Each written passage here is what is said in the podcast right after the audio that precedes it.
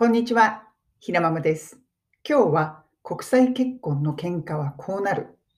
これについてのお話です。そしてワンポイントの英語のフレーズは Give me a break こちらになります。国際結婚の喧嘩というか国際カップル、まあ何でもいいんですけれども、喧嘩。これ、やっぱり特徴があるなと私思ったんですよね。まあ、最近は私ももう、あの、年も年ですし、そんなにギャンギャン喧嘩することないんですけれども、昔、まあ、夫と付き合ってた頃なんかは、よくくだらないことでね、喧嘩をしたんです。そして気がつきました。国際カップルの喧嘩って、本当にくだらないことなんだけど、すぐにね、こうエスカレートしやすいんですよ。それはなぜかというと、国同士の争いになるんですよね。これね、本当に、そうだな、私のね、あの、他の国際結婚しているお友達も言うんですけれども、ちょっとしたことから、あの、まあ、私だったら日本人で、あの、相手、イギリス人なので、日本対イギリスみたいな、こう、国と国の戦いみたいな、あの私は日の丸を背負って、相手はユニオンジャックを背負ってリングに上がるみたいな感じになるんですよ。本当にくだらないことで。これ今ね、なんか思い出したんですよね。本当に昔なんですけれども、まあ、一緒に住み出してすぐの頃、なんかね、洗濯物をするときに、私はこのあの日本の洗濯機って、やっぱりお水でそのまますることが多いじゃないですか。だから、まあ、お水で普通にしてたんですよね。そしたら、あの、夫が、まあ、当時、あの、そうそう、夫が、いや、この水でしたら綺麗にならないよと。で、あの、洗濯っていうのは40度とか、ものによっては60度とかの熱い水あ、水じゃないですよね。そしたらもう熱いお湯で洗わないと綺麗にならないんだって言い出して、で、私が、いや、でもそんな熱いのだったらね、洋服なんか縮んじゃうから、まあ、あの、冷水、冷たい水が嫌だったら、まあ、せめて2、30度とかじゃないとダメだよって言ったら、いや、そんなことはないとかこう言い出して、だんだんエスカレートしてくるわけですよ。そうすると、まあ、私も日本ではこういうふうにするんだからとか言うと、相手も、でもイギリスはこういうふうにしてるとかいうふうになってきて、最終的には、なんかこう、綺麗にならない、水じゃ綺麗にならない、ならないって言うんだったら、じゃあ、日本人はみんな汚い服着てるって言うの？とか言い出して。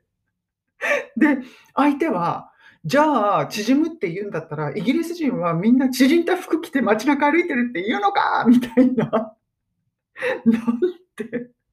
なんてくだらないんでしょう。でもね、国と国とのね、争いになるんですよ。まあ、その頃はまだ若かったですし、血気盛んだったので、こういうくだらないことで、喧嘩するほどのことでもないんですけれども、結局、国と国との争いみたいな感じになって、大変なことになっていました。で、まあ、この選択に関してはどうなかった、どうなったかというと、まあ、確かにお湯の方が綺麗になるなと私は思ったので、まあでもじゃあ30度ぐらいで洗おうかなっていうことになったんですよ、私は。で、私の服は絶対そんな暑いので洗うのやめてよねっていうことになったんですけれども、今、ふと振り返ってみると、気がついたら夫もね、なんか30度で洗うようになっていました。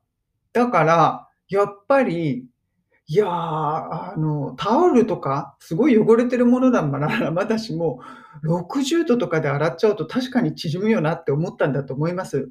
その後、自分の T シャツとかをよく眺めたら、縮んでいたんじゃないかなと思うんですよね。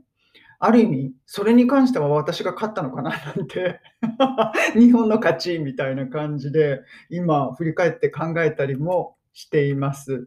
うん。国際カップルの結婚は、国同士の争いになりやすい戦争です。そんな感じ。大変でした。でも日本人同士でも地方、出身のこう場所によって地方同士の争いみたいになるんですかね。なんかこう、大阪対九州とかなるんですかね。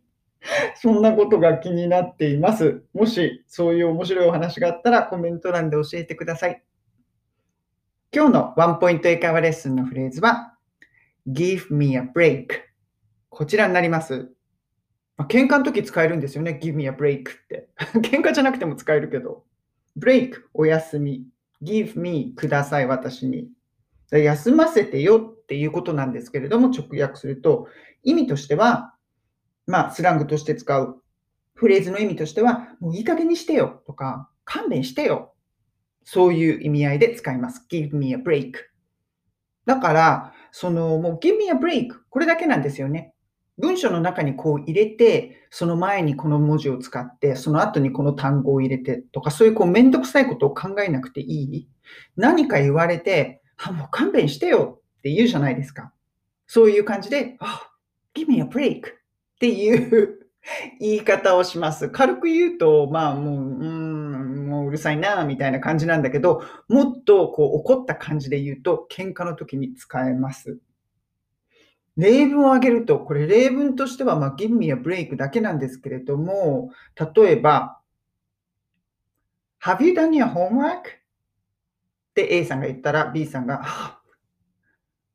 Give me a break. You ask me this all the time. こういうふうに言います。これ何かというと、Have you done? もう終わった ?Your homework? あなた宿題もう終わったの私が息子に言います。そうすると息子が、もううるせえなーって感じで、Give me a break! もういい加減にしてよ。You ask me this all the time. そういうふうに言いましたっけ私、うん。確かそんなふうに言ったな。例文で。You ask me this question. うん、question の方がいいな。You ask me this question. 同じ質問 all the time いつもしてるじゃないかって、もうほっといてくれよ。宿題ぐらい自分でちゃんとやるからさ、いちいち聞くなってことですね。Give me a break. いい加減にしてよ。うん。やっぱり口うるさい母親に対して子供たちが うるせえなって感じで give me a break という言葉で使えます。これアメリカでもイギリスでも使う。